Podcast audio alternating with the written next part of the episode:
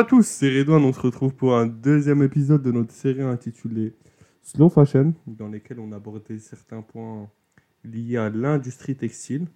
On avait évoqué euh, d'un point de vue visio certains points, notamment liés euh, à la question des coûts. À la question des coûts. Aujourd'hui, on va plutôt aborder des notions de, des notions de transparence et d'éthique d'entreprise, de, toujours de, de la part de, de ces entreprises euh, de l'industrie textile. Il y avait un point sur lequel euh, vous souhaitiez revenir à propos des coûts et on a décidé de, poser une première question à propos de, de ce dernier, notamment à la redistribution des coûts. Ainsi, Alix, on va te poser la question aujourd'hui à savoir comment et combien sont répartis ces coûts à l'échelle de ces entreprises. Bonjour à tous. Pour répondre à ta question, Redouane, la gestion de ces coûts va évidemment dépendre de l'entité et de son mode de gestion. Si nous nous penchons vers le cas de Nike ou d'Adidas, 2,5% du prix d'une paire de chaussures vont être alloués au salaire des travailleurs qui l'ont produite, 5% pour les dépenses marketing et 8% pour le sponsoring. Si nous souhaitons tendre vers un impact environnemental et social positif, alors ce modèle de calcul des coûts nécessiterait d'être revu vers un juste milieu. Pour reprendre un autre exemple, l'entreprise Veja, celle-ci a dépassé le sponsoring pour pouvoir assumer des coûts de production bien plus élevés.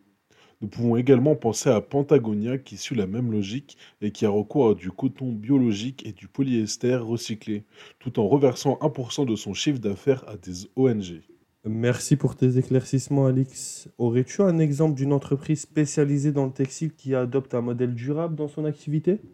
Tout à fait, Redon. On peut reprendre l'exemple de Veja qui reverse un juste salaire à ses producteurs brésiliens. C'est le cas aussi de Patagonia dont l'activité vaut le détour. Cet acteur semble exceller dans ses pratiques RSE. En effet, ces derniers ne possèdent aucune usine, n'ont recours qu'à des fournisseurs partageant les mêmes valeurs et philosophies. Pour ce faire, une véritable équipe RSE existe au sein de leur mode de gouvernance.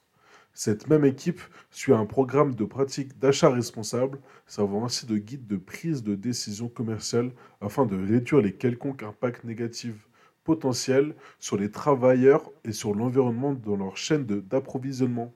Cette équipe intègre dans chaque partenariat un droit de veto permettant d'éliminer rapidement les fournisseurs ne respectant, ne respectant pas les normes fixées. Pardon. Les normes sont scrupuleusement vérifiées par leurs soins, ainsi qu'une société de contrôle indépendante et fiable. Des questionnaires, leur- euh, des questionnaires et audits sont effectués sur chaque site, tout en prenant compte des lois locales et des conventions collectives et pour tous, euh, pour tous les fournisseurs en matière première. Bien évidemment, autour de quatre filtres. Approvisionnement, qualité, social et environnement. Merci Alix, tu nous parlais de ce mouvement dont, le, principe même repose sur du volontariat. Tu nous as également parlé d'une réglementation. On peut très bien évoquer la, réglementation européenne REACH qui exige une teneur inférieure à 100 000 à 1000 mg par kilo, excusez-moi, en flatate qui est une catégorie de plastifiants. Mais on remarque que, que des grands groupes comme Shine euh, continuent de concentrer plus de 100 000 mg par kilo de ce, de ce contenu soit 10 000% de plus, on commence à évoquer petit à petit euh, les principes même de la mode de l'éthique.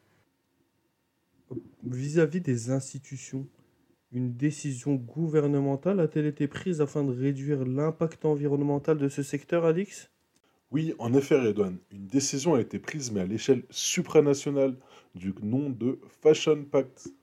Le Fashion Pact représente la promesse intéressante de réduire l'impact environnemental du colosse textile. En effet, la signature de plusieurs entreprises et le développement de ce réseau, sous l'égide du summum supranational du G7 en 2019, nous fait avancer vers un idéal juste et durable. En effet, ce n'est pas, ce n'est pas moins de 30% des acteurs de ce secteur qui se sont engagés dans cette voie.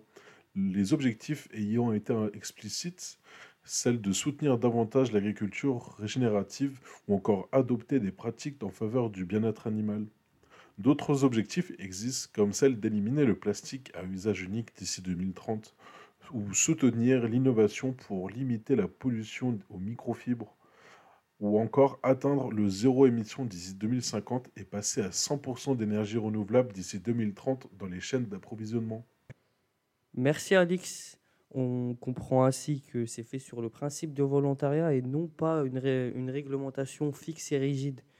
On voit ici qu'une figure apparaît, celle de la mode de l'éthique. Alors comment pourrait-elle émerger?